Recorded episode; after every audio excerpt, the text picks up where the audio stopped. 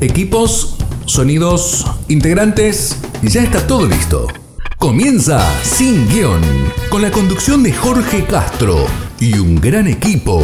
Oscar Cornejos, Emiliano Uberti, Luis Sosa y desde España, Néstor Stura. Sin Guión. Bienvenidos.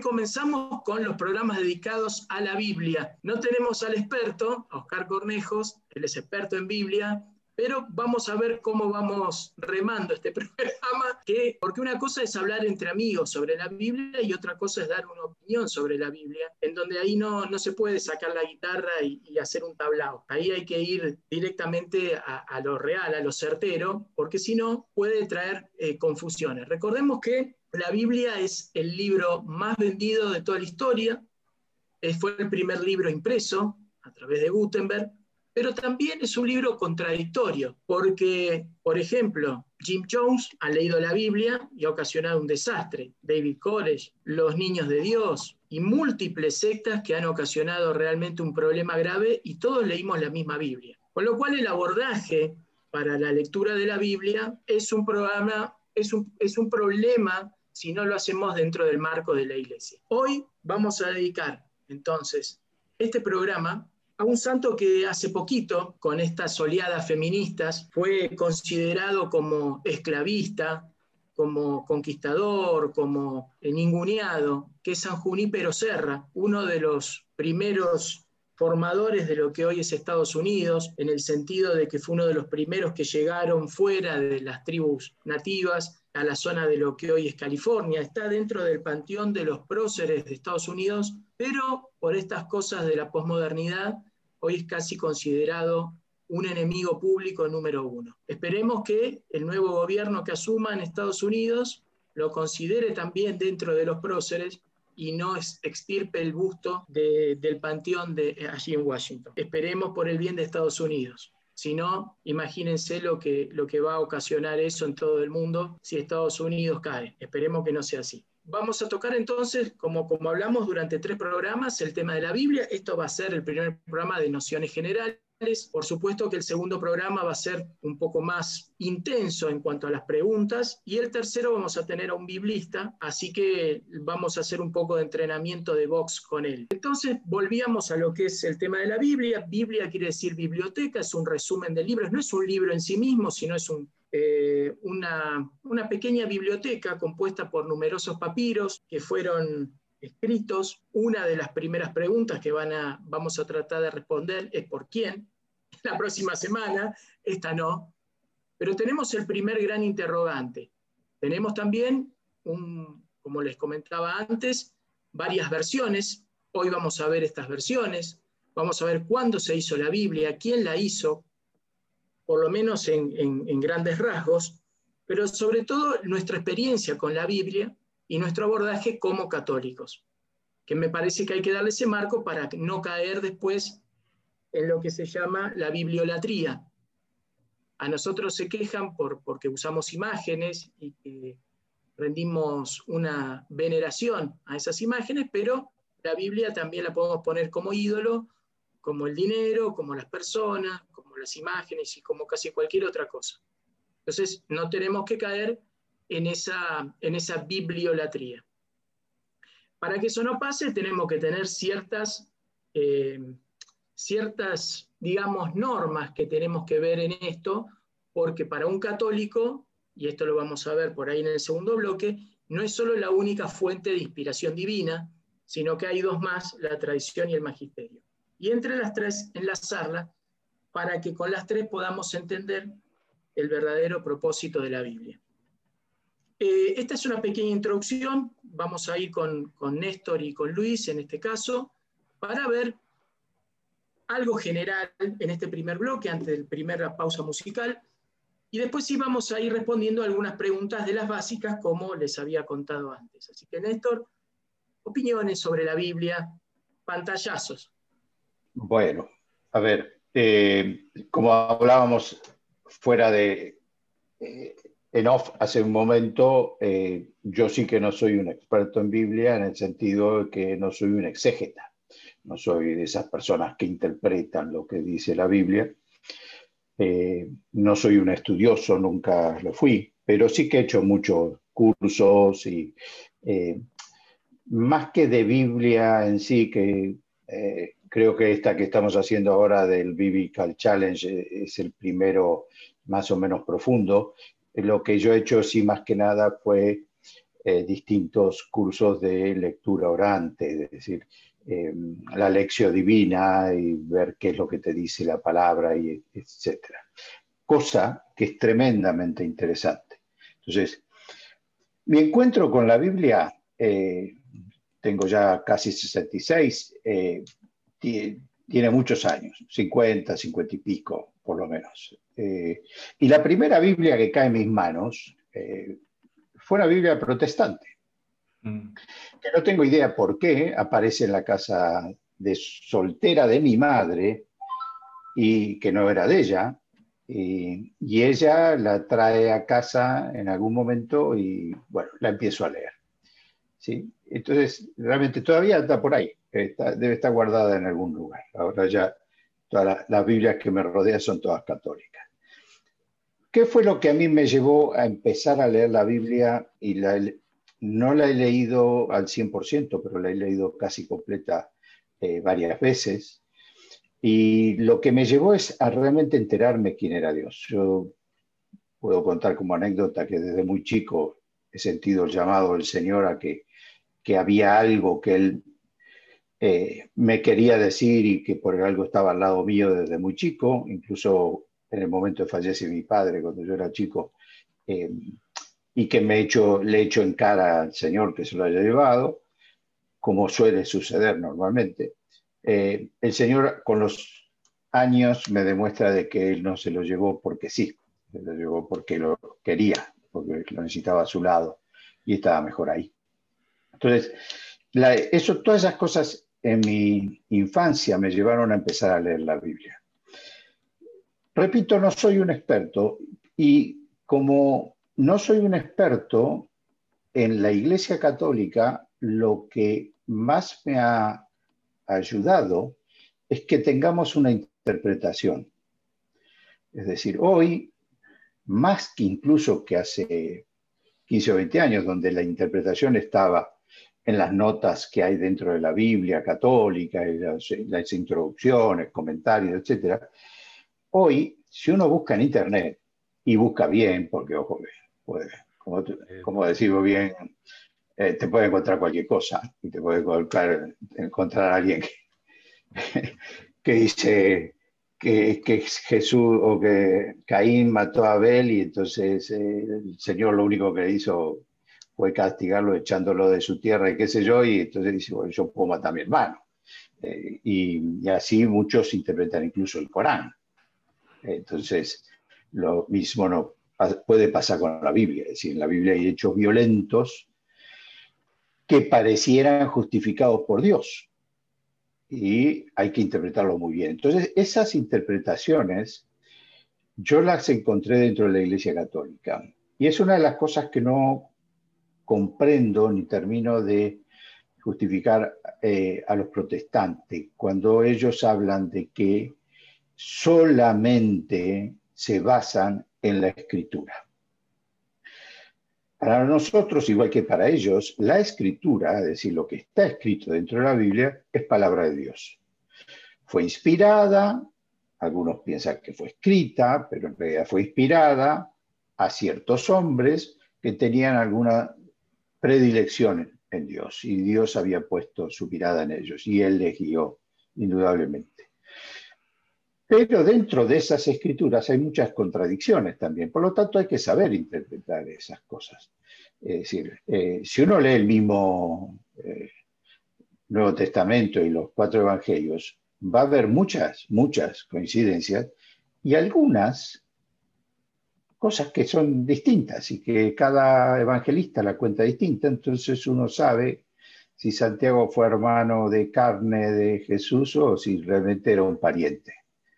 Entonces, ¿por qué necesitamos una iglesia católica que nos interprete? Porque la iglesia católica lleva dos mil años leyendo la Biblia y leyéndola en detalle eh, traduciéndola, interpretándola, estudiando la historia. Por eso digo, eh, yo empecé a leer la Biblia cuando era muy chico, pero realmente comencé a entenderla más, ya de mucho más grande. Y me gusta mucho más cada vez leerla porque entiendo más lo que dice. Hoy estaba comentándole recién a Luis que eh, en, el, en el último video del Biblical Challenge de hoy hablan del libro de las lamentaciones. Libro de las lamentaciones, si uno se lo pone a leer sin entender lo que es lo que lo generó, eh, eh, se aburre a los 15 minutos. Es decir, es, todo pena. Pero la verdad es que es, es un libro en cinco capítulos, poético, con una prosa o un verso específico y que en cada uno de los cinco va cambiando según el poeta y lo va eh, adaptando y cuenta un poco la historia del pueblo de Israel, en sus penurias, en sus caídas, en su lo que creían que era el abandono por parte de Dios del pueblo. Y si uno no entiende eso, porque alguien te lo explica, puede entender cualquier cosa de ese libro o dejarlo, aburrirse, abandonarlo, cuando en realidad hay toda una filosofía dentro, hay toda una, enseñanza que nos sirve. Bien, por ahora esa es mi introducción. Yo voy también por la misma línea que va Néstor, porque parece, también es una cuestión creo que generacional, porque yo también es ahora cuando más empiezo a entender lo que es la Biblia. Y parecía un, parece un caso calcado, porque yo también la primera Biblia que, llega a mi mano es protestante. Pero, ¿por qué? Porque, digamos, eh, donde yo soy, en la provincia de Formosa, los evangélicos, en, este, en particular los mormones, eran los que iban recorriendo casa por casa y la forma de llegar era entregarte una Biblia con tapa dura, con hoja de Biblia, tipo papel de calcar, muy, muy bien desde lo estético. Y a esa edad, digamos yo, como que era un libro más, pero un libro muy particular porque era muy, muy, muy llamativo. La encuadernación y todo de todos los que yo tenía por ahí dando vuelta en mi casa, que eran casi nada. Y bueno, y lo miraba, pero sin prestarle mucha importancia. Cuando, em, o sea, no, primero también ahí para marcar como algo que teníamos, tendríamos que también nosotros estar atentos a estas cosas. Porque cuando llego a la catequesis de comunión, ¿qué piden? Traigan Biblia. Y yo voy con la Biblia. Me dicen, esta Biblia no, pero no me explican el por qué. Entonces yo creo que ahí también tendríamos que hacer una, una catequesis con los que están, para explicarle el porqué de esa Biblia no, pues yo la verdad que me quedé como con, como con un sabor medio amargo y, y esa cosa de, ah, me quieren venderla de acá. Entonces, para evitar esos pensamientos erróneos, yo creo que debe haber también una catequesis de, mira, no porque esto, y hacerte una pequeña catequesis, no es porque no está dentro de lo que es el canon, que calculo que en algún momento hablaremos qué es el canon y demás. Y pasados los años, todavía tengo conmigo una, una Biblia que me lo regala una tía. Cuando le comenté esta, esta, esta situación a, mi tía, yo tengo una tía que es religiosa, le comento a ella de, de, la de lo que me había pasado con esa Biblia, le traigo la Biblia y me dice, ah, no, y ella me termina explicando esto de las diferentes, digamos, Biblias que existen, cuáles son las católicas, las protestantes y me regala esa Biblia, la que ella tenía, la que usaba ella, que inclusive en el lomo tiene las iniciales de, ella. Y en la otra parte del otro lomo, digamos, le puse las mías, o sea, están las dos iniciales en esa Biblia. Pero creo que teníamos que tener un poco también esa catequesis para aquellos, en estos casos, que se encuentran con esta cosa, de no generarle un primer rechazo ya con esa, con esa, con esa aproximación a la Biblia. Pasados los años y por cuestiones así también de ir avanzando en el conocimiento de la fe y de las prácticas mismas de piedad, estaba en un grupo de oración y en el grupo de oración se rezaba el rosario. Y la forma de rezar el rosario en ese grupo de oración era, se rezaban el misterio que tocara del rosario y dentro, al finalizar el rezo del rosario, se hacía lo que era la lectio. Y que me, me, intrigó esto, ¿qué es la lectio? Y no, porque es un método, me explicaron así generalmente, pero yo lo quería hacer consciente de qué era lo que estaba haciendo. Y estuve haciendo unas averiguaciones aquí en Buenos Aires y encuentro un movimiento, el movimiento de la palabra, que ellos tienen una escuela en lectio divina y hice es una carrera, digamos, dentro de eso. Y básicamente, en general, digamos, lo que busca la lectio es responder un par de preguntas respecto al texto. Y, y, me encantó el abordaje, eso, porque me llevó a una mirada absolutamente diferente de cómo leer la Biblia y respondiendo esas tres, tres o cuatro preguntas básicas, ¿no? Porque era, ¿qué dice? Que es lo que dice el texto, o sea, leerla y entender así como está escrito el texto en sí. Y la segunda parte es, ¿qué me dice a mí? O sea, yo, Luis, en este momento que la estoy leyendo, esa palabra, ¿qué me está diciendo a mí en particular? ¿Me trae alguna luz? O sea, implica ese aquietar un poco, está llevando a, nos está pidiendo determinadas disposiciones, ¿no? Porque me dice, bueno, eh, tomate tu tiempo, tranquilízate, busca tu lugar, como dice la, propia escritura, ¿no? Eh, irte a un lugar apartado para orar. Entonces con esto también eh, era como aquietar un poco y decir, bueno, ¿qué me está diciendo con esto? ¿Qué luz me trae a mi vida esta palabra hoy? ¿A qué me... Y ahí viene el tercer momento, ¿no? la palabra me dijo algo, me interpeló. Y ahora, ¿a qué me compromete? ¿Qué acción tengo que hacer yo respecto a esa palabra que ya me está diciendo algo, necesariamente ese encuentro, porque toda lectio divina lo que motiva es esto, el encuentro con la palabra y ese encuentro siempre termina a un compromiso. Y después, bueno, y después ya está, ya, le, ya me dijo, ya me generó este compromiso. ¿Y ahora qué hago con ese compromiso? lo pongo en acción porque puede que me esté pidiendo alguna acción y esa acción no necesariamente sea generar un apostolado, salir, ir a ayudar a alguien, pero por ahí me está pidiendo una mayor vida de oración, una mayor contemplación, lo que fuere. Entonces, esa fue, digamos, ya una entrada más de lleno a lo que fue, las escrituras. Como comentábamos, como decía Néstor Enoff, yo no soy un especialista en Biblia, o sea, no tengo un, no es que yo me, decís qué habla tal evangelista y por ahí no sé eh, en el qué contexto los escribió. Oscar eh, es el que es más nuestro especialista en este contexto que te podría decir de cada libro cuál es el lineamiento general de cada libro. Sé los, los lineamientos generales así, pero sí por ahí es más de mi aproximación es más de tipo de esto, desde la lectio, ¿no? ¿Qué dice, qué me dice, a qué me va comprometiendo el Evangelio?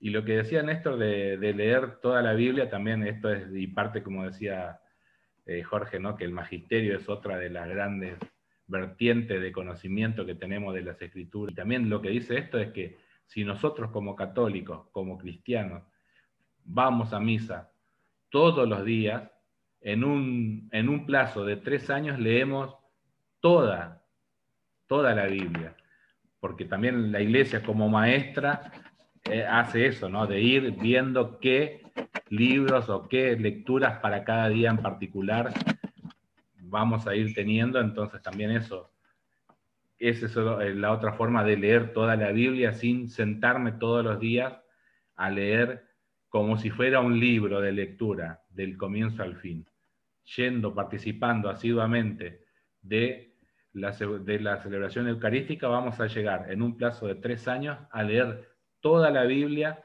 y ahí podrá surgirnos alguna que otra desde esa vivencia del Evangelio en la celebración eucarística y nos irán surgiendo nuevas curiosidades y ahí empezaremos a ver qué podemos, cómo podemos seguir ahondando en la riqueza que tiene las Sagradas Escrituras y haremos algún curso, vendremos alguna, alguna otra cosa que nos ayude a entender. Pero fundamentalmente la vivencia de, la Sagrada Escritura no es un libro tipo Verne de, entender la historia, sino es eso llevarlo a una vivencia. Creo que lo fundamental de la Biblia para un católico es eso, la vivencia.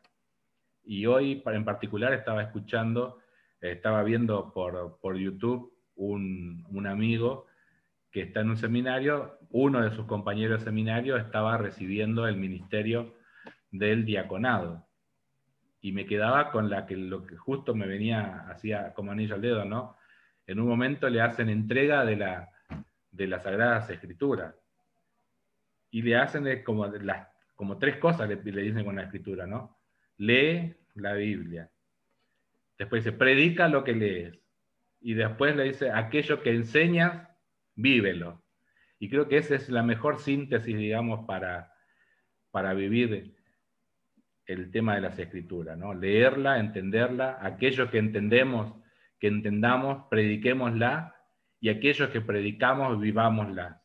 Y vamos, y ahí yo termino con la frase de San Francisco, que decía, no, para muchos el único evangelio que van a leer va a ser tu vida. Así que particularmente también, o sea, me, me quedo con esa idea general como para el primer bloque y después iremos avanzando un poco más en el, en el contexto particular ya de la Biblia.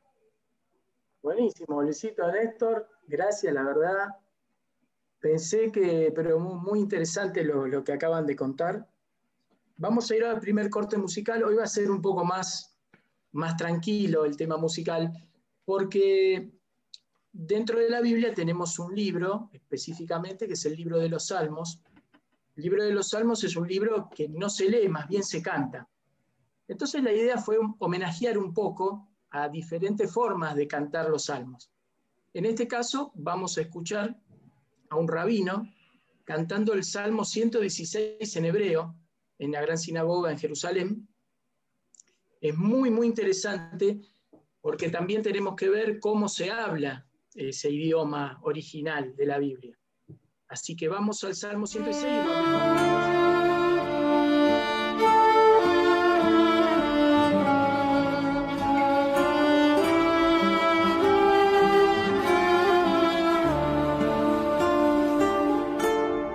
מאשים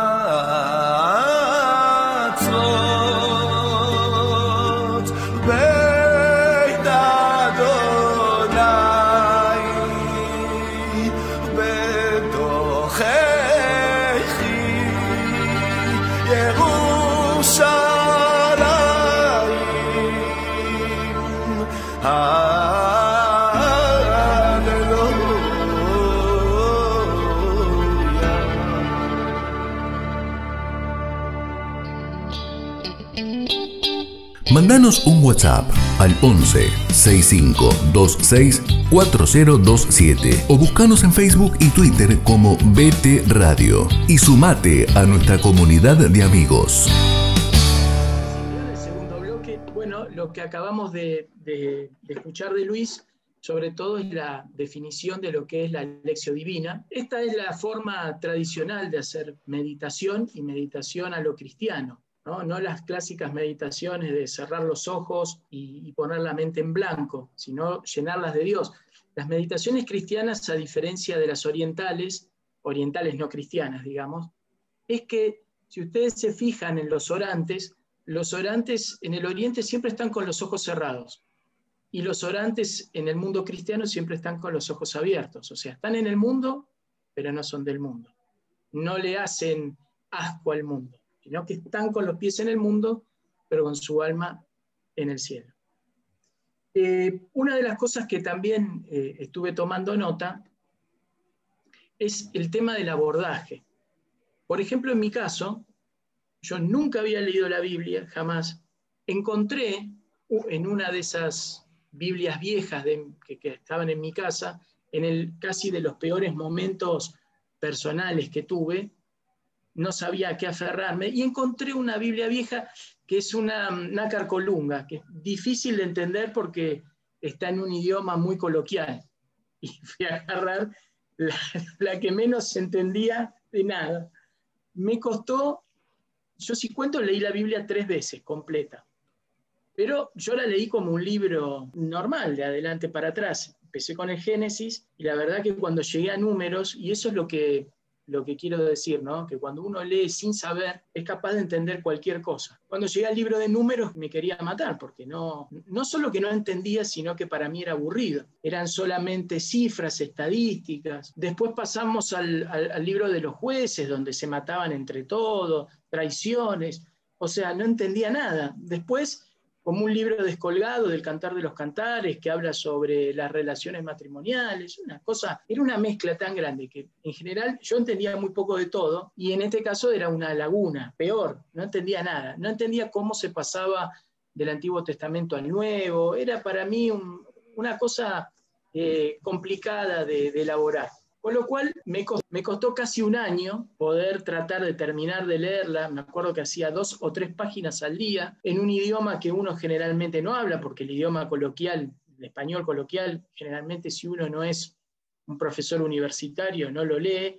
Y era muy difícil, sin nota de pie, sin explicaciones, o sea, era muy complicado entender. Hasta que, bueno, el padre Antonio Rivero, que lo tuvimos hace unos programas hablando sobre ángeles, no sé qué habrá visto, y me dijo un día, bueno, usted va a ser catequista. Y dije, usted está loco. Entonces dice, ¿qué tengo que hacer? Bueno, para eso usted tiene que leer la Biblia, pero ya la leí, padre, no entendí nada. Bueno, pero usted cómo la leyó? Y yo la leí de corrida. No, empieza a leerla de tal manera. Con lo cual, lo que sí me llamó la atención es la forma en cómo me la hizo leer, primero por los evangelios, después por Hechos de los Apóstoles, después por el Génesis. Entonces, era como que le fui dando un sentido. Cuando la terminé de leer y él me tomaba exámenes cada 15 días, me dijo, bueno, ahora léala de vuelta.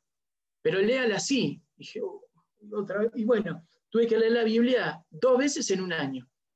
Y de ahí después uno como que la va leyendo, pero en parte, ¿no? ya no con ese método de, de hacerlo en forma sistemática, sino por ahí el tema que uno va queriendo o la necesidad que uno va teniendo, va encontrando la forma de leerla.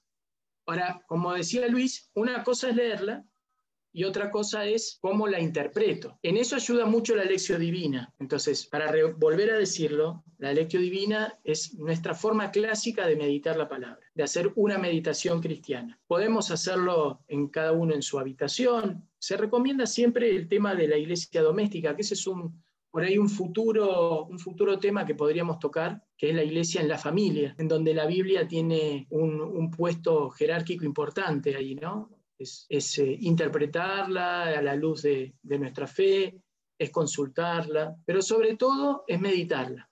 Ahí uno puede decorar su altar con flores, con incienso, eh, con velas, porque eso también Esto es interesante porque la Biblia nos abre todo, ¿no? Un tema, por ejemplo, cómo hacer una meditación, por ejemplo, nos abre el tema de la liturgia, que muy bien habló Luis recién, eh, porque la iglesia sabiamente ha estructurado la semana, nosotros decimos el hebdomadario, es muy parecido a lo que opina el judío, ¿no? Cómo está organizado los días en siete días, y esos siete días, eh, además con sábado y domingo, en tres ciclos A, B y C, en donde Luis nos explicaba que si uno va tres años seguidos todos los días a una misa, lee prácticamente todos los libros de la Biblia. Eso es muy interesante.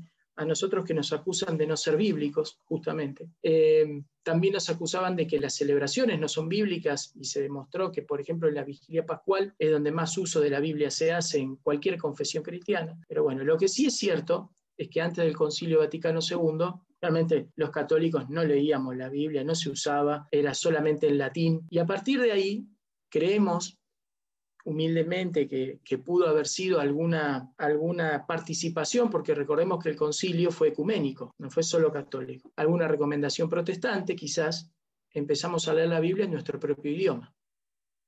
Con lo cual se hizo bastante popular. Hoy tenemos grupos bíblicos católicos, eh, de interpretación, de, rezo, como decía Luis, como cursos que están haciendo con Oscar también.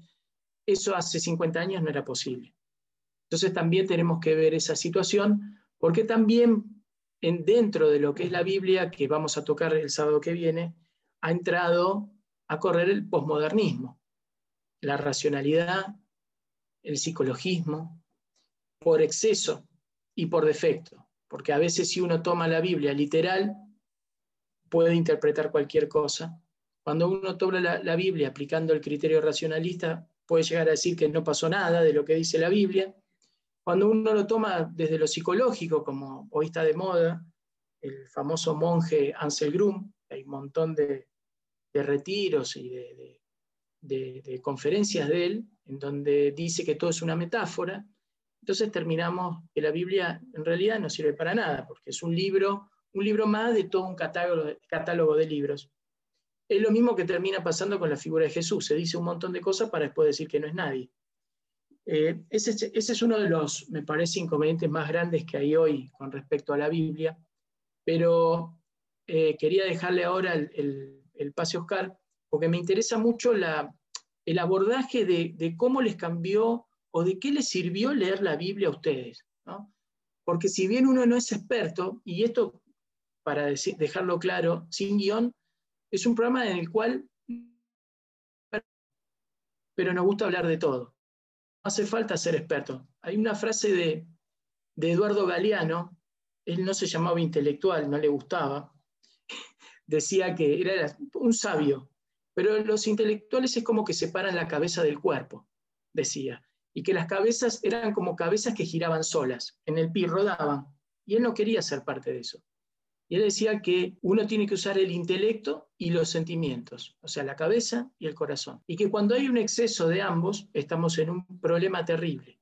Cuando hay exceso de sentimiento y cuando hay exceso de razón, estamos en un temblor, decía. Así que esto es lo que provoca muchas veces la Biblia, ¿no? Leerla literal es una cosa, racionalizarla es otra, Ahora, ¿cuál es el punto medio?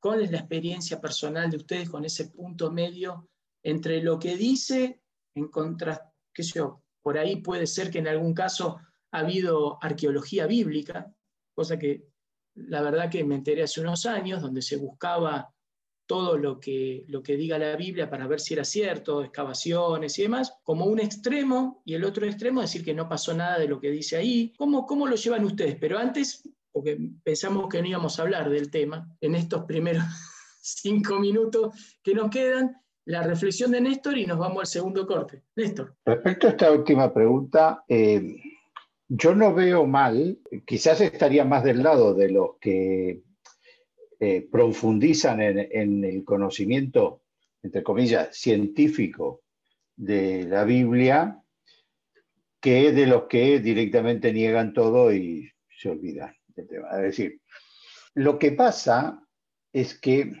siempre volvemos a la misma frase, es decir, los que creen van a creer, aunque nada de eso fuera cierto, y los que no creen van a, no van a creer aunque se les apareciera Jesús delante y le dijera, mira, ves que existo.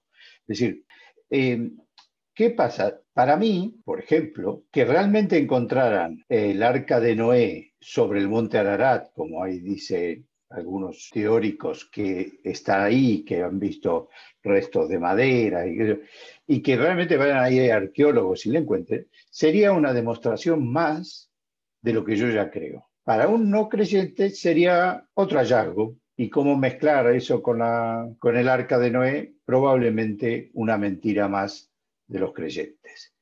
Entonces, eh, yo creo que la Biblia hay que leerla esa es mi opinión personal, como un libro religioso que dentro de la religión cuenta hechos históricos, pero no es un libro de historia. Es decir, tomar algunos hechos como realmente el símbolo de lo que debe haber pasado o de lo que fue nuestro camino del conocimiento de Dios, del amor a Dios, de la salvación del pueblo judío y posteriormente de lo que heredamos los cristianos. Entonces, cuando yo leo la historia, por eso me auto caratulé como no soy un exégeta, no soy un estudioso de decir, bueno, a ver, esto con qué se relaciona y esto ya estaba en el Antiguo Testamento en tal lado.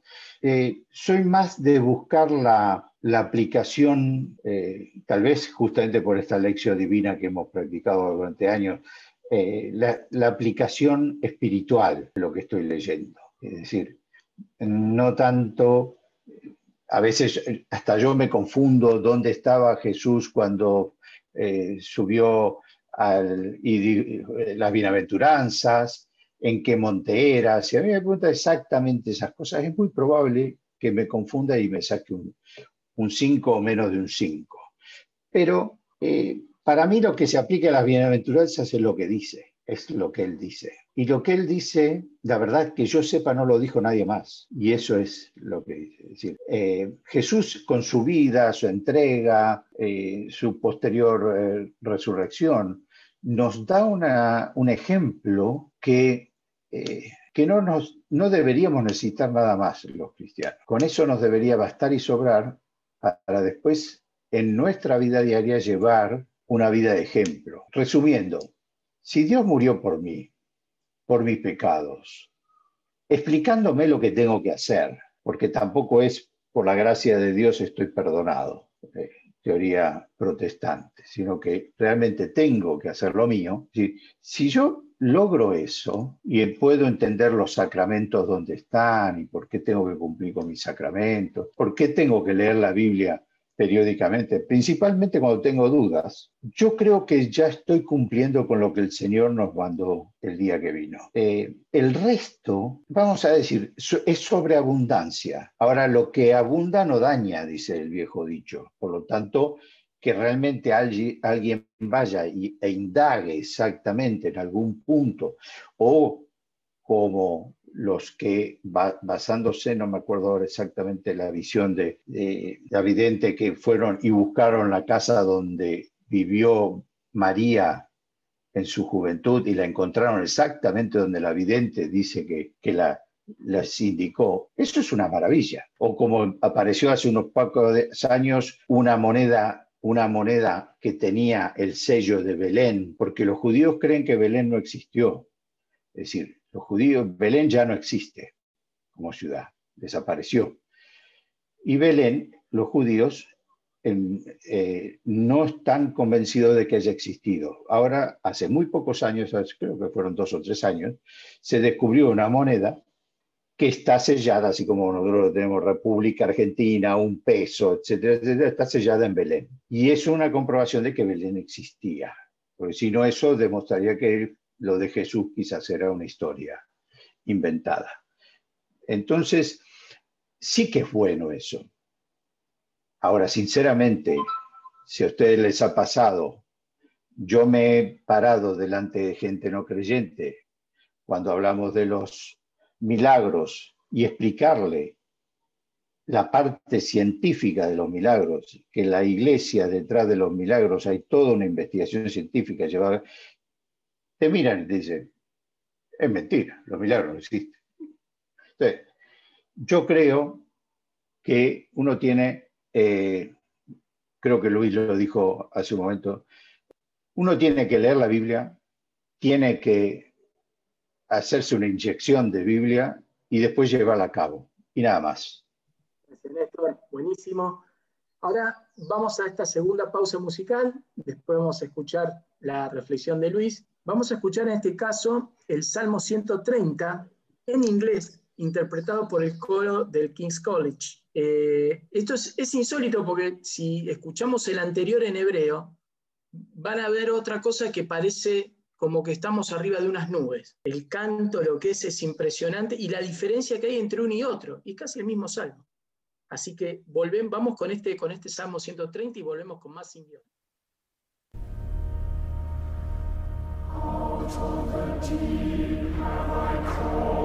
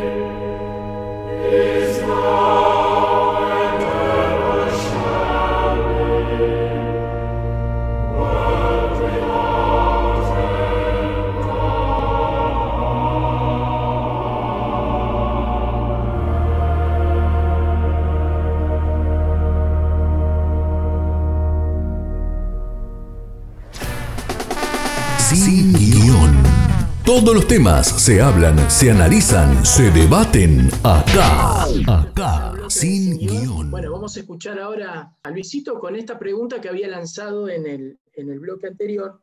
¿cómo, ¿Cómo se puede vivir entonces eh, en este punto medio, ¿no? Es, es, decir, no ser racionalista, pero tampoco sentimentalista. ¿Cómo, cómo lo logras, Luisito, a eso? Es, muy difícil vivir eso, digamos, porque me voy a tomar de alguna frase que ya se lo escuché alguna vez a algún director espiritual. El camino, por lo general, el más largo que hay es el que va de la cabeza al corazón. Si lo medimos en, en centímetros es cortito, pero digamos, la diferencia que hay, digamos, entre lo que la cabeza piensa y lo que el corazón siente, siempre es grande. Y la lectura de, de, la Biblia, si uno lo quiere hacer con ese compromiso de decir, bueno, la lectura hoy me habló, porque realmente es eso, el cristiano, el católico normalmente siente que la Biblia no es solo un escrito, realmente es palabra de Dios y es palabra viva.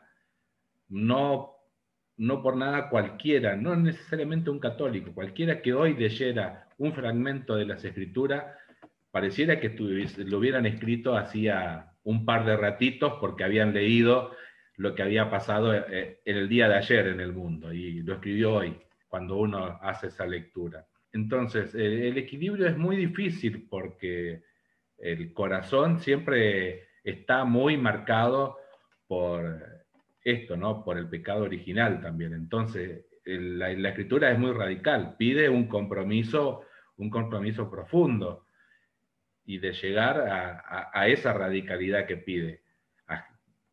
Es, es difícil, al punto tenemos el ejemplo en el propio Cristo, que llegado el momento, cuando dice, ha llegado la hora, él también le dice al Padre, si fuera posible, aparta de mí este cáliz.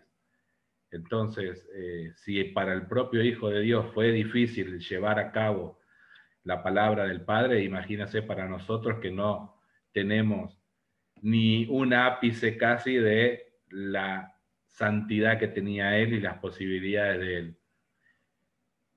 Es un equilibrio, como digo, muy difícil, pero uno lo que tiene siempre lo que el Señor premia es esa, esa lucha constante de ir poniendo siempre el corazón en todo lo que hacemos.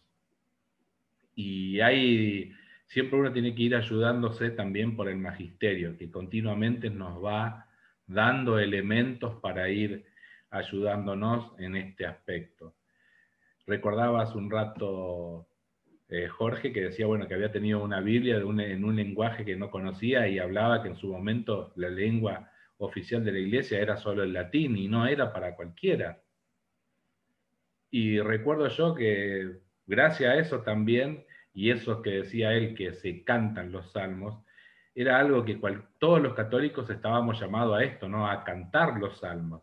Pero como era en un lenguaje que no todo el mundo lo conocía, con el paso del tiempo y también por inspiración de un santo, vamos a tener una gran devoción que hoy creo que no hay cristiano que no esté aferrado a esa devoción que es la, la del Santo Rosario.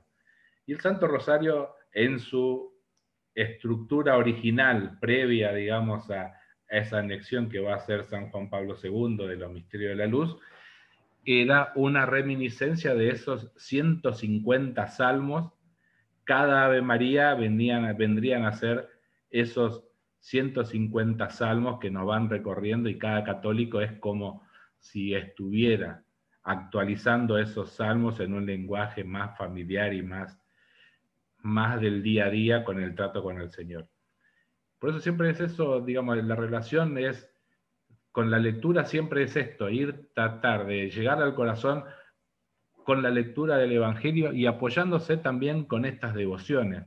No hay santo, de ningún santo que no haya llegado a ese grado de santidad sin pasar por las escrituras. Entonces, el leer la, vida de un santo es también una forma de acercarse a las escrituras porque siempre es, vamos a la, historia de cualquier santo y vamos a tener que cumplió con lo que decía Néstor, ¿no? una bienaventuranza seguramente. Habrá sido perseguido en su momento por alguna, por alguna cosa.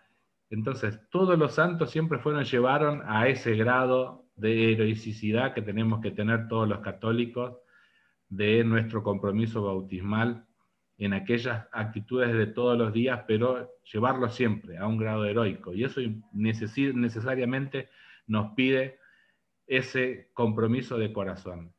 Por eso hay muchos que son santos, no todos llegamos a hacerlo, y también hay una gran cantidad que llevan una vida santa, pero que no están en los altares. Por eso la iglesia también los ha reconocido y tenemos un día de los fieles difuntos y de todos los santos. De todos los santos son todos aquellos santos, hace poco hablábamos de este tema en otro programa, son todos esos que llevaron una vida de santidad, que llevaron ese compromiso del bautismo en la, enraizado en las Santas Escrituras a un grado heroico que llevaron todo eso, lo hicieron corazón y lo pusieron todo al servicio siempre de algún hermano que estuviera necesitando algún, alguna ayuda. para mí eh, llevar eso es siempre... Mm, bajo ahí, me aterrizo un poco porque mi director espiritual me decía esto, ¿no? Muchas veces sos de mucho de cualquier cosa te lleva a hacer. Y no necesariamente todo es un compromiso a hacer algo. Muchas veces es eso, estar por ahí en quietud también y en recibir del Señor alguna caricia, alguna gracia. Y la lectura tiene eso, porque por ahí el Señor nos va a traer dentro de esa lectura orante de la Biblia, nos va a traer algún consuelo, porque no, nuestra vida no necesariamente es, por ser católico, es todo color de rosa. También tenemos nuestras dificultades, vivimos en este mundo, como decía bien Jorge, no somos del mundo, pero estamos en este mundo. Las cosas del mundo nos tocan, nos rozan. Hay cosas que nos duelen personalmente o de las cosas que suceden alrededor nuestro del mundo que también nos duelen.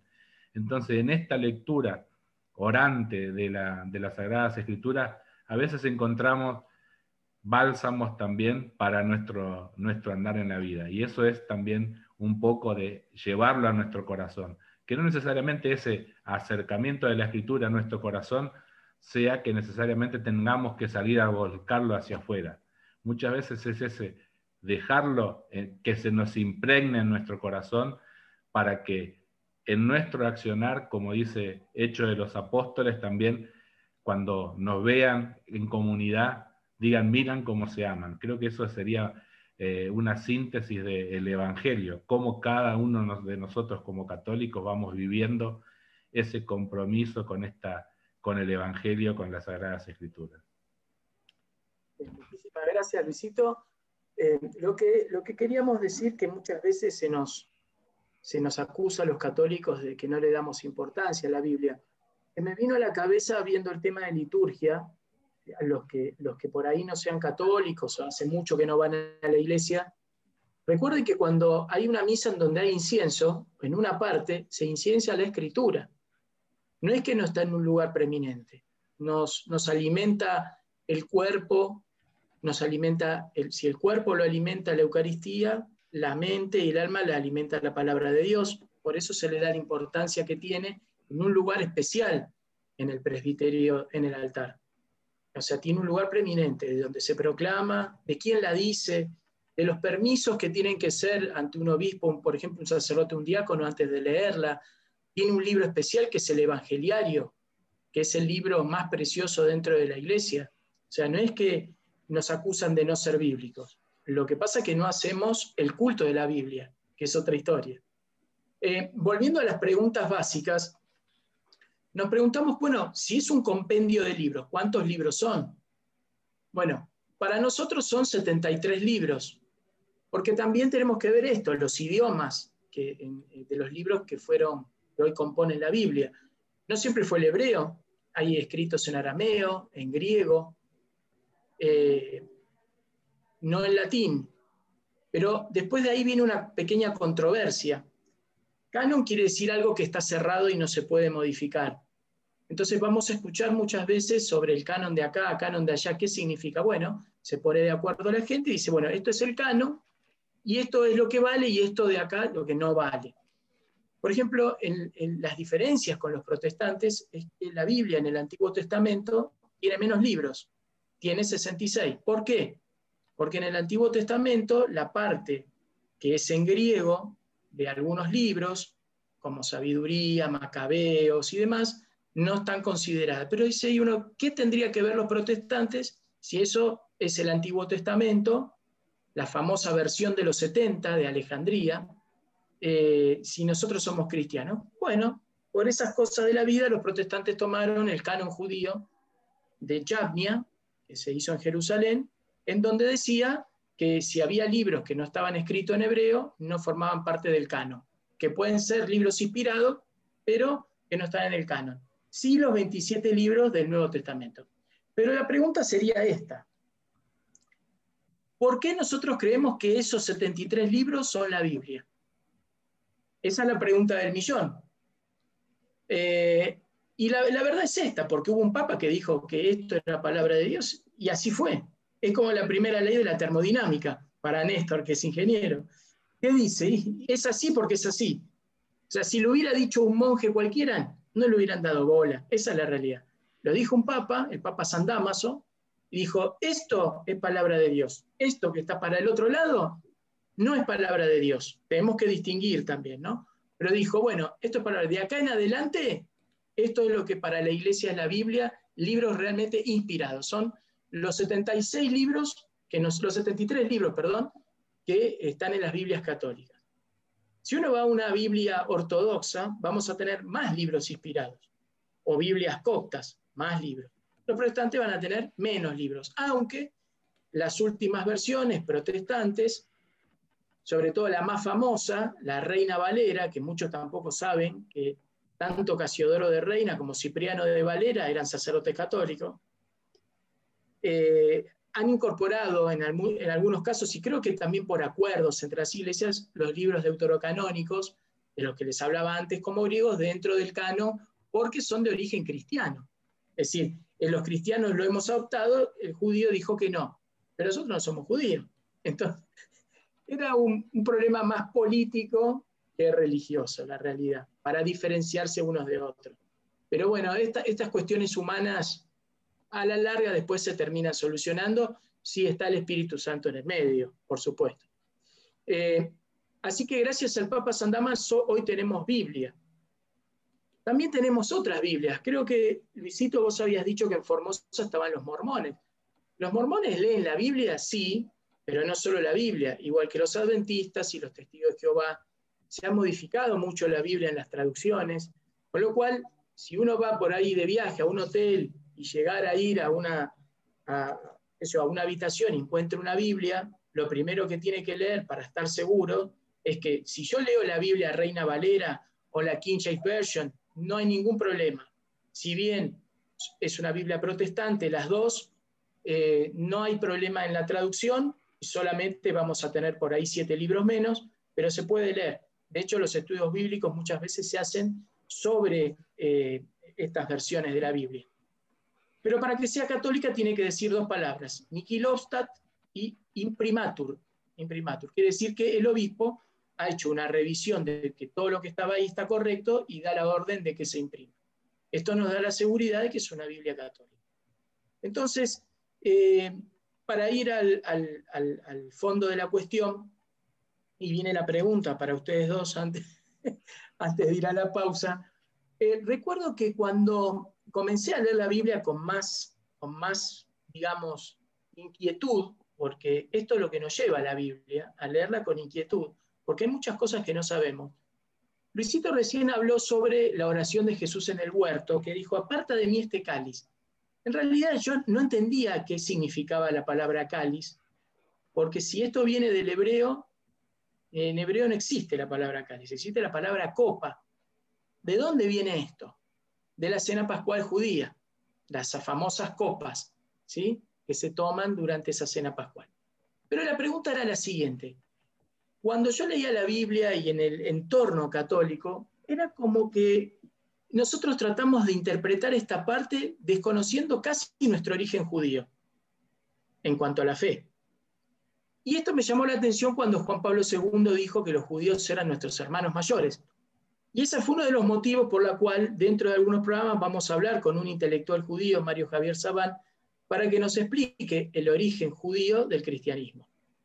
Esto y otras cosas, pero eso es una de las, de las cuestiones interesantes de ver, porque, y la pregunta viene acá, es, es decir, ¿se puede entender la Biblia si no entendemos? Porque la gran mayoría de la Biblia, los 73 libros, la gran mayoría está compuesto por el Antiguo Testamento por ritos y formas y, costumbres, que por ahí a nosotros no, nos, no, la comprendemos.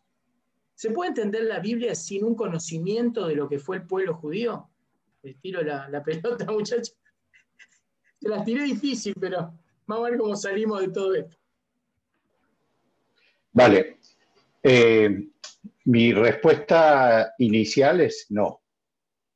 Eh, justamente eh, escuchando un par de videos de, este, de este Saban, em, él justamente me sacó de dudas eh, o me aclaró más todavía ese origen. Puedo disentir con él y, y seguramente cuando lo entrevistemos surgirá si consideramos o no a Jesús hijo de Dios. Pero sí que es sumamente interesante escucharlo hablar, es decir, indudablemente es un hombre que se ha leído por lo menos los evangelios. No sé si se habrá leído todas las cartas o el Apocalipsis, pero sí por lo menos los evangelios.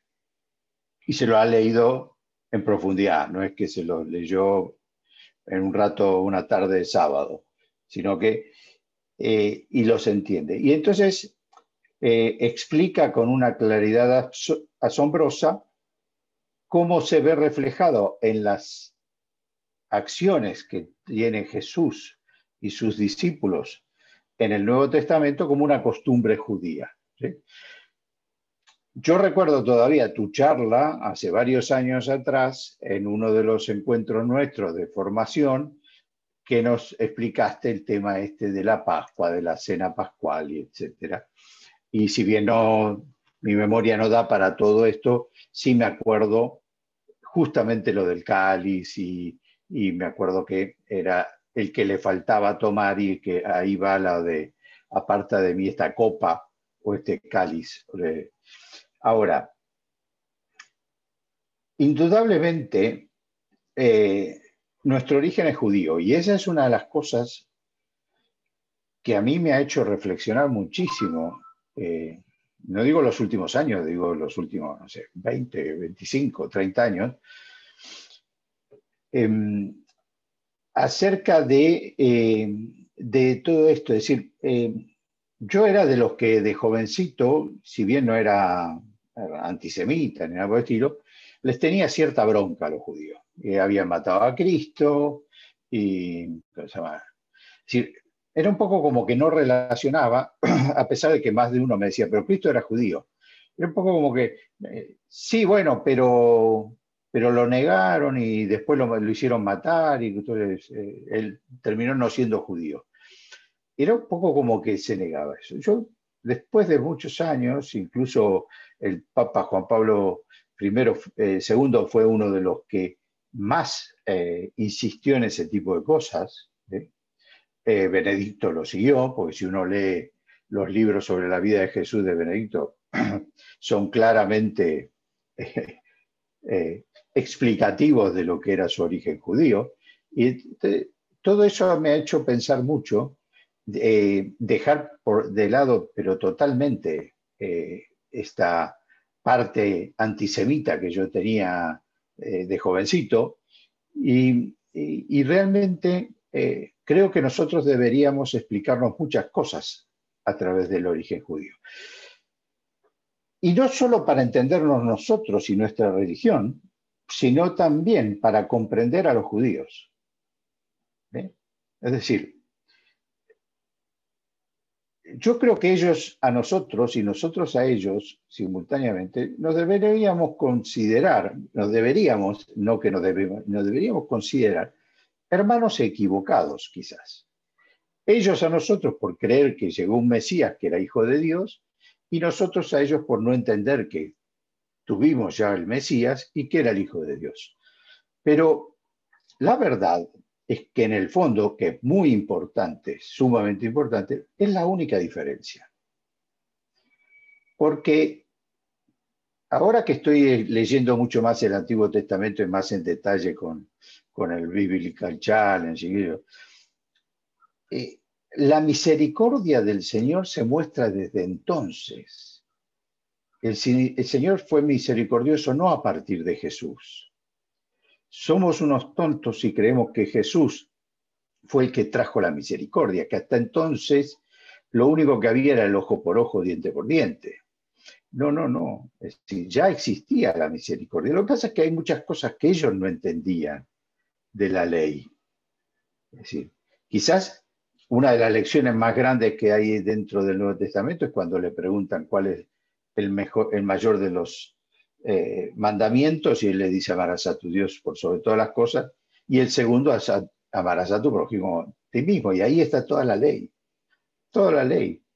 Y cuando lo explica eso, se lo explica a judíos, no se lo explica a los cristianos, a los que van a venir, a los que formarán su iglesia a partir de ese momento, se lo está explicando a judíos que la cosa era mucho más sencilla que llenarse de leyes. Y, yo creo que eso es lo que los cristianos se dan cuenta desde el principio, gracias a Dios, con Cristo, y es por eso que, eh, no como explica él, porque eso que quita la circuncisión, por eso que quitan muchos de esas reglas y leyes eh, judías, el comer cerdo o este tipo de cosas que nosotros ya no cumplimos, sencillamente porque no vemos, vemos la religión desde otro punto de vista, desde el punto de vista cristiano, nada más. Pero sí, creo que el origen nuestro es judío, eh, pero estoy convencidísimo de eso, y creo que eso debería ser siempre que hablamos con un judío, el punto de unión. A partir de ahí, hablemos de cualquier cosa, pero sepamos que en el fondo si, hubiéramos, si tenemos o consideramos que tenemos un padre común, en algún lugar del mundo somos hermanos. Y alguna historia de toda esta genealogía somos hermanos. Y listo. A partir de ahí, después charlemos de cosas, de no cosas, que, creo, que no creo, que es lo que estoy convencido, que convencido. Pero eh, yo no, creo que no podemos dejar de lado eso. Si no, no nos convencemos de eso, estamos cerrando el, el bizcachazo. Gracias, Néstor. Bueno, vamos al tercer bloque musical. En este caso vamos a escuchar en latín canto gregoriano de la abadía cisterciense eh, más famosa, eh, creo que está en España, si no me equivoco. Vamos a escuchar el Salmo 121, así que para que tengamos el contraste de lo que es un salmo en hebreo hasta ahora, un salmo en inglés, un salmo en latín, y, y cómo se canta la diferencia entre lo que es el ritmo judío el ritmo anglicano, el, ritmo gregoriano, y nos quedan dos, dos perlitas para después. Enseguida volvemos con más sin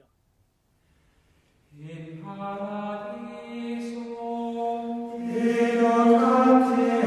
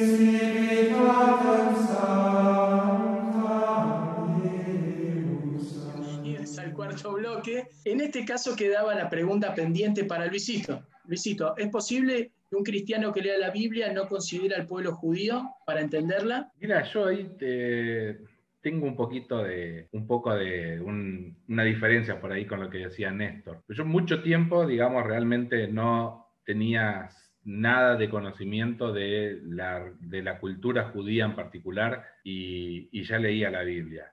Lo que sí creo es que uno puede, dos cosas, digamos, para diferenciar. Se puede leer la Biblia, entender y hacer la lectio perfectamente, pero si uno además le suma todo el conocimiento de lo que es la cultura y la creencia judía, uno ahí lo percibe en toda su hondura y en toda su grandiosidad. Y como dice Néstor, también pasé yo por esa etapa de esto de que los judíos mataron a Jesús.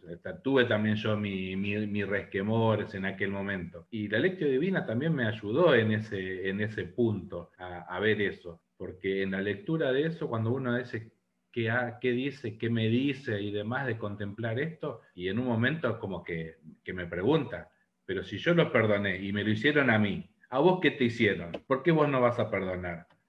Entonces, pues digo yo, muchas veces todas estas, por eso eh, decía con el Alectio que es sanadora también, porque ayuda a sanar vínculos, con todo este pueblo. Y uno lo puede llevar a, a entender con mayor hondura toda la riqueza que tiene las Sagradas Escrituras cuando va entendiendo todo ese contexto en el cual se fue desarrollando todo el paso del Señor por esta tierra. Porque como bien decía Néstor, es de origen judío y no queda otra, cumplió todas las prescripciones que mandaba la ley judía.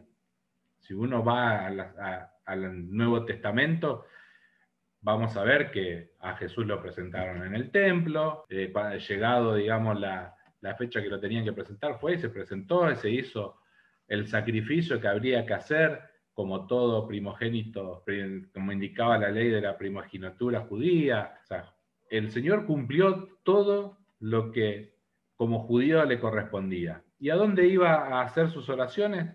A la sinagoga. Tenemos en todas, en todo el Evangelio tenemos que el Señor fue a la sinagoga a, a predicar. Y cuando llega a un lugar le presentan los papiros y él lo lee. Y él dice, acá hoy se cumple esto.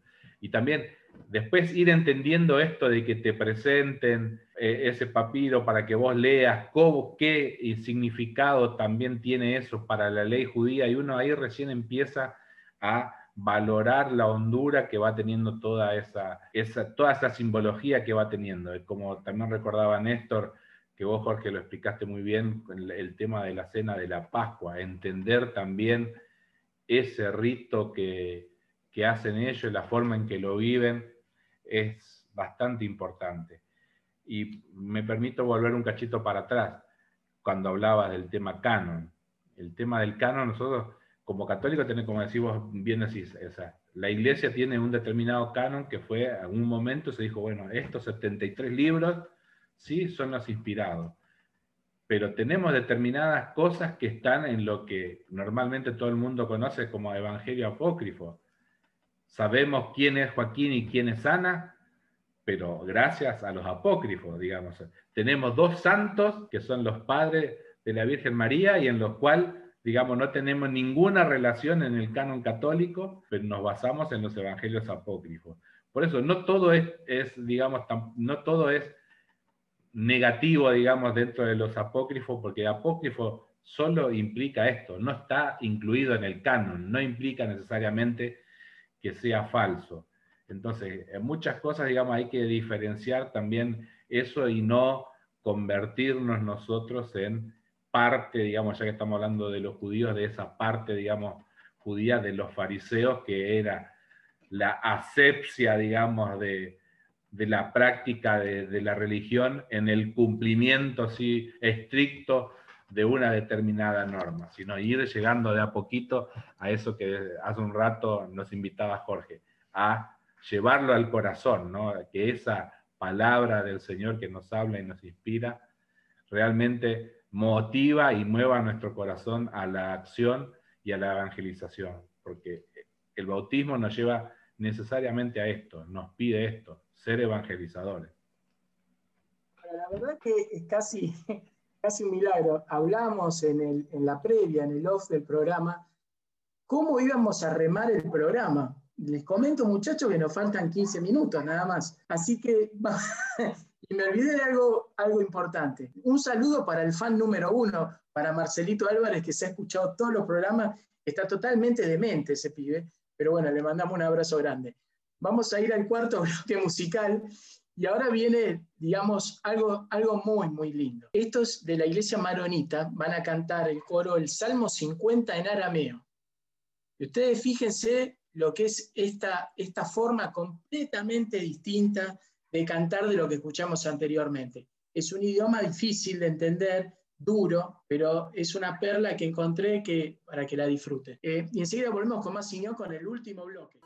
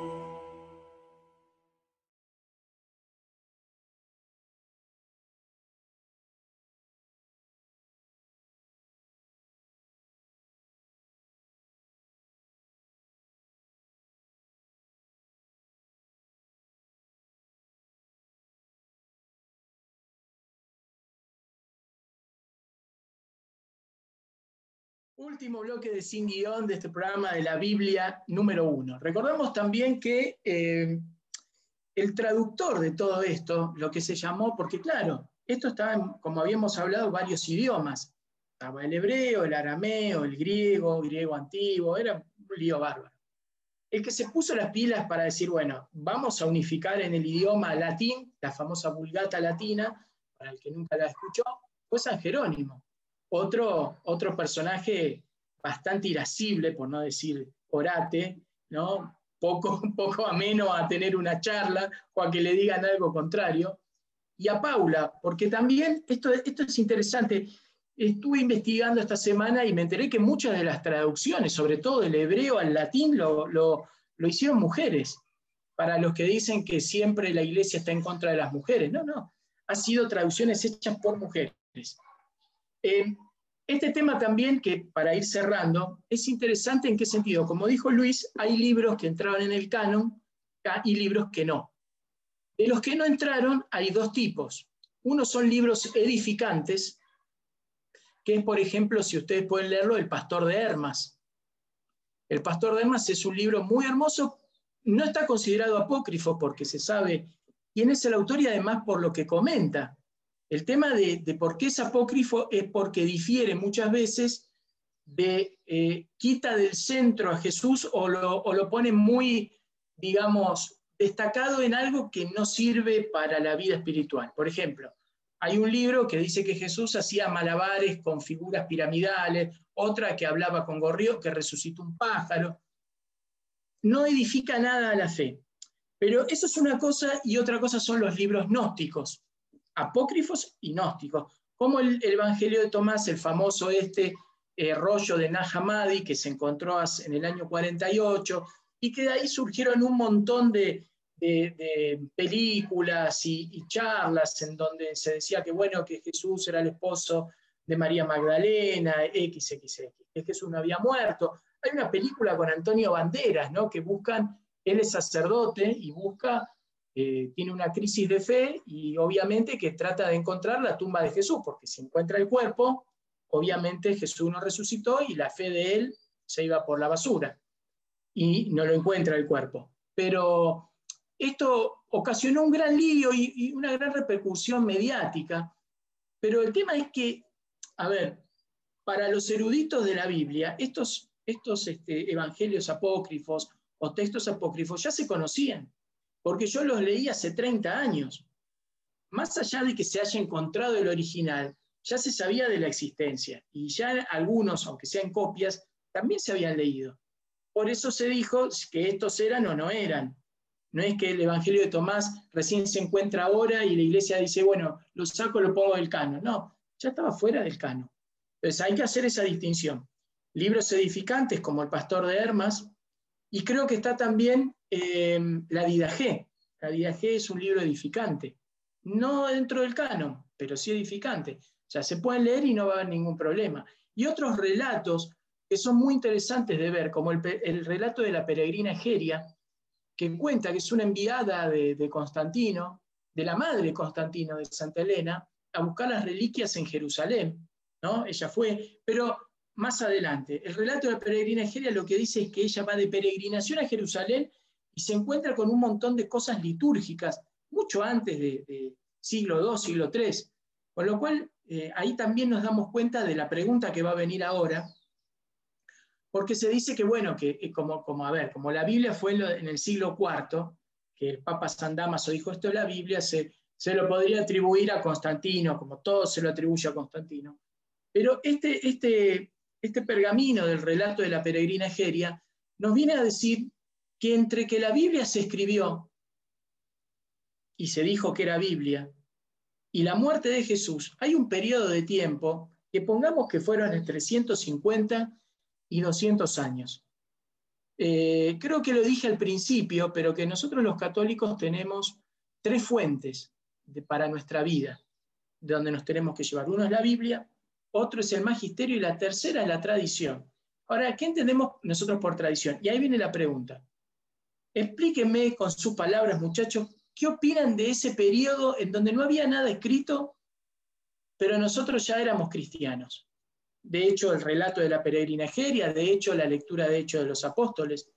Eh, a esa altura, y esto que, hay que explicarlo, la única Biblia que existía era la versión de los 70 judía, en hebreo y en arameo. Eso es la Biblia para los primeros cristianos. La Biblia del Nuevo Testamento se dice que San Juan, el Apocalipsis fue el último libro, allá por el año 100. Entonces, ¿cómo era uno cristiano si no tenía la Biblia completa? A ver, ayúdeme a pensar en esto para ir cerrando. Bueno, eh, flor de pregunta, eh, que probablemente es más para un historiador que para, para mí. Eh, yo tengo mi, mi opinión, que no es una opinión fundada en hecho, ni en estudio, ni nada por el estilo. Eh, yo creo que en esa época, indudablemente, no existía la imprenta, eh, todo lo que fuera escrito era tremendamente escaso. Por lo tanto, eh, yo creo que la tradición oral era el 99% de lo que era el relato histórico, en ese momento histórico de lo que había hecho Jesús. Es decir, yo creo que la gente iba contándose de una manera u otra lo que se había vivido en tiempos de Jesús y transmitiendo, quizás no tanto la parte histórica, es por eso que nuestros evangelios no son un relato histórico específico que diga, bueno, el, día tal del tiempo de, Constantino, de Constantino, pero de Tito, de quien sea, eh, Jesús entró en Jerusalén, hay un relato de ese tipo, porque en realidad no es importante. Lo que a ellos le importaba trascender en la vida era la enseñanza religiosa, era la enseñanza de los hechos de Jesús, de la actitud ante la vida, de la actitud eh, frente a Dios que debía tener su pueblo y seguirlo.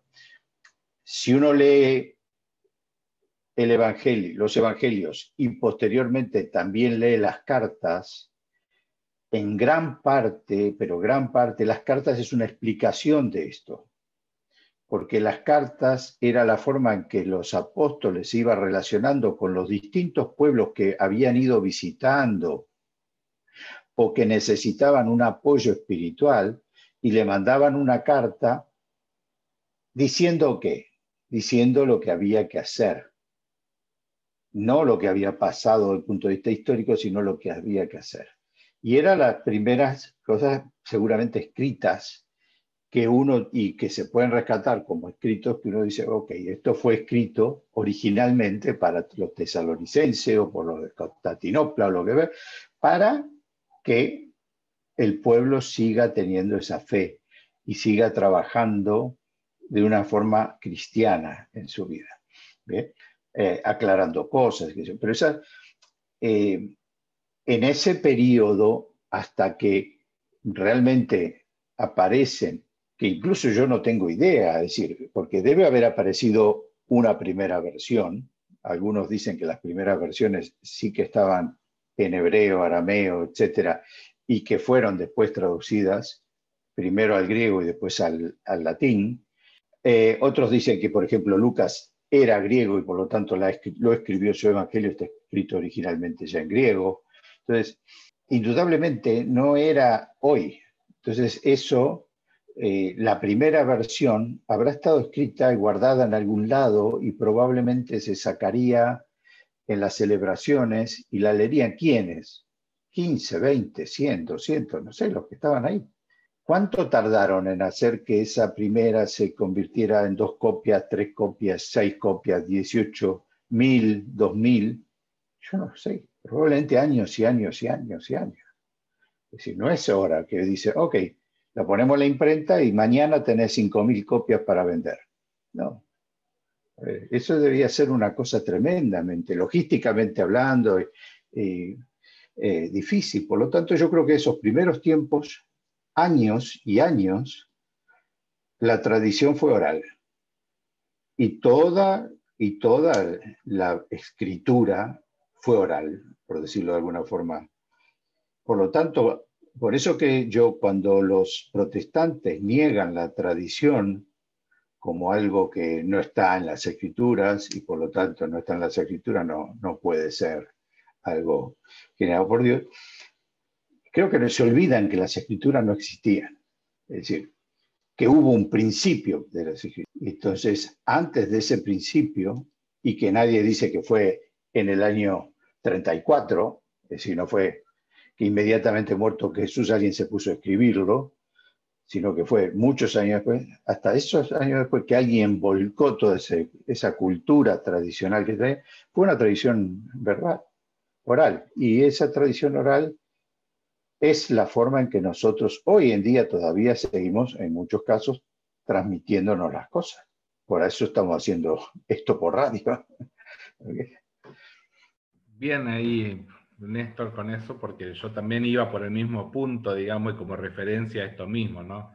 Esto que hacemos hoy nosotros es parte de esa tradición oral, porque me, despertaba esto de hacer ese mismo analogismo, de decir, eh, los, que escucharon este programa saben que este programa existió, pero por ahí muchos no lo escucharon, pero otros le, le cuentan que hubo un programa que lo hacían tres locos, a veces cinco, a veces tres.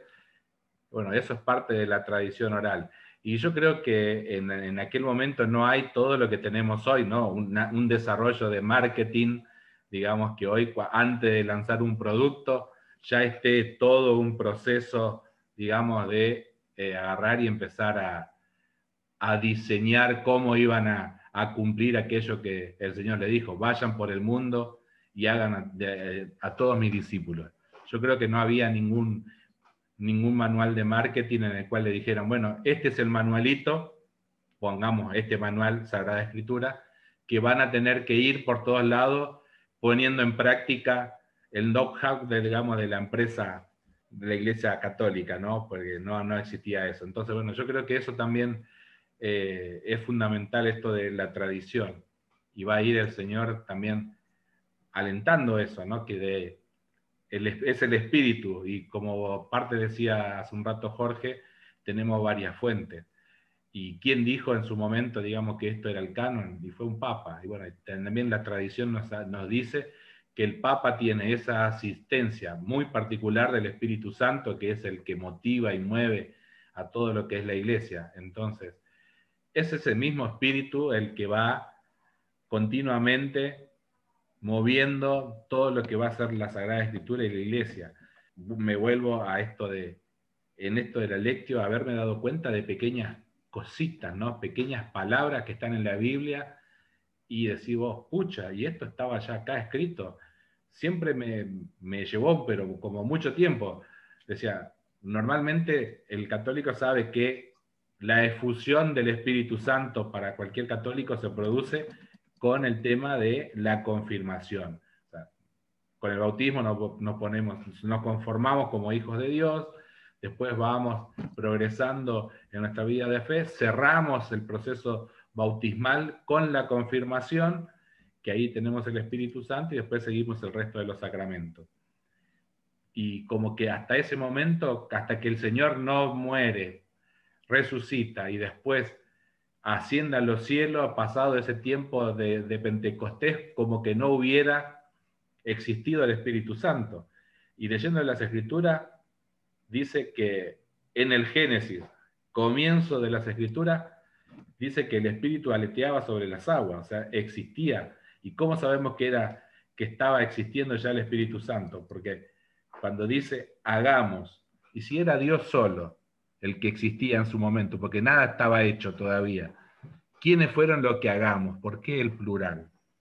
Entonces ahí ya, digamos, ya estaba la existencia desde todo, a eso también nos ayuda a entender, ¿no? Esto de que ayer, hoy y siempre Jesús estuvo, estuvo ya predestinado desde, desde los inicios del mundo y lo mismo su Espíritu Santo, que después Él nos va a donar ese Espíritu en Pentecostés, en primer punto a todos sus discípulos para que con esa fuerza nueva del Espíritu Santo fuera a, predicar por todo el mundo y que hoy de hecho lo han cumplido con creces porque nosotros estamos en un lugar del mundo que no existía para el mundo, no era conocido al menos en aquella época, y nosotros hoy podemos dar fe de, esa existencia de nuestro Señor y dar, y dar testimonio de, ese amor misericordioso que tiene para con todos nosotros.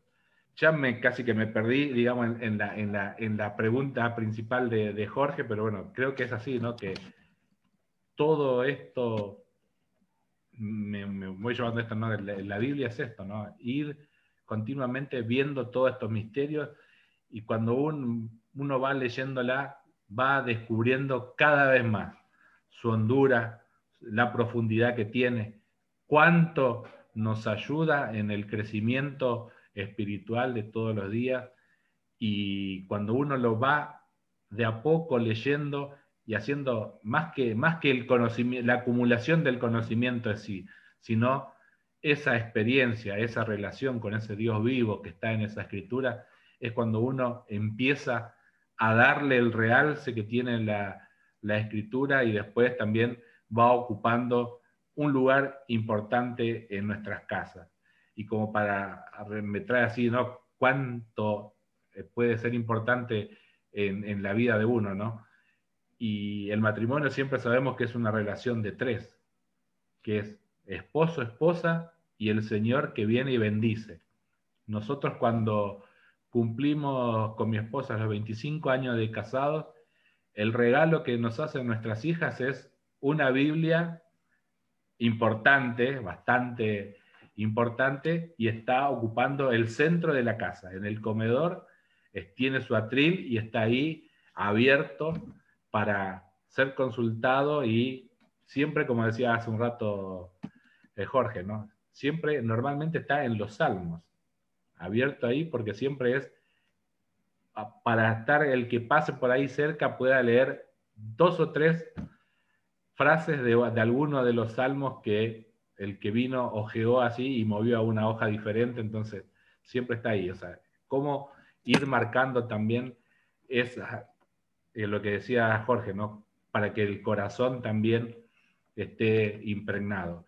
Y me voy a esto que hace un ratito nombraba al traductor de la Biblia, ¿no? Y me venía esto que no hace, ¿qué, qué estamos? A siete, casi ocho, unas dos semanas atrás o tres, el Papa Francisco hizo una carta apostólica, que es esto, ¿no? El afecto por las escrituras. Lo dice, está escrito en latín, ¿no? Pero ahí nos está volviendo a esto, ¿no? El afecto que debemos tener a las escrituras. Y eso, ese, esa carta apostólica es lo que hace un rato decía Jorge, ¿no? Es parte del magisterio. El magisterio son todos aquellos escritos de la iglesia que sirven para la edificación nuestra.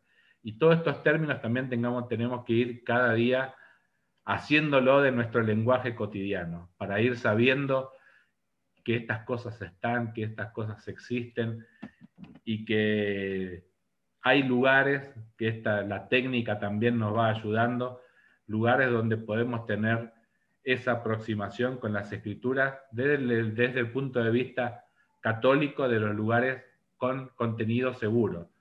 Vayamos a las páginas del Vaticano, a vatican.va, a lugares como catholic.net, que son los lugares donde podemos recabar información católica con contenido católico 100% probado. Así que los invito a eso también, a que aquel que quiera ir ahondando en temas de la fe y sobre todo de las escrituras, vayan a estas páginas, a ir recabando todo eso que es también producto de la riqueza de la iglesia que hablábamos hace dos programitas atrás, para ir teniendo, ir también nosotros enriqueciendo nuestro espíritu y nuestro corazón en el seguimiento del Señor. Gracias, Luisito.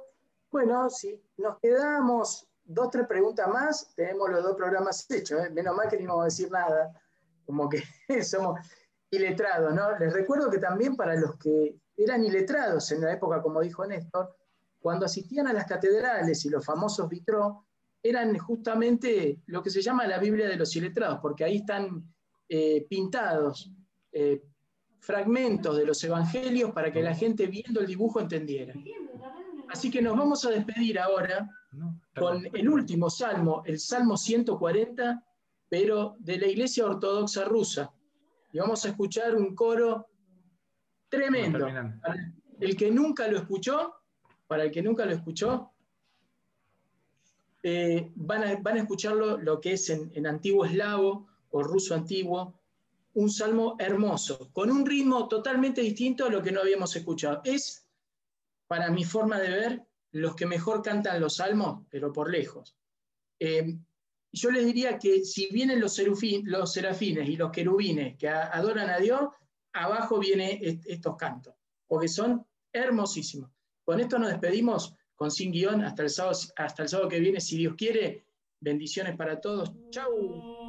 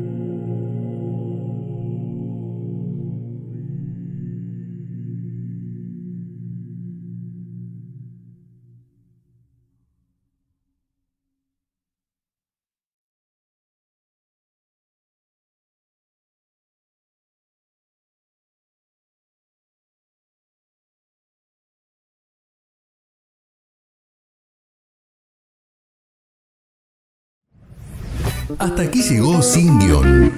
Jorge, Oscar, Emiliano, Luis y Néstor se despiden hasta el próximo sábado. Hasta entonces.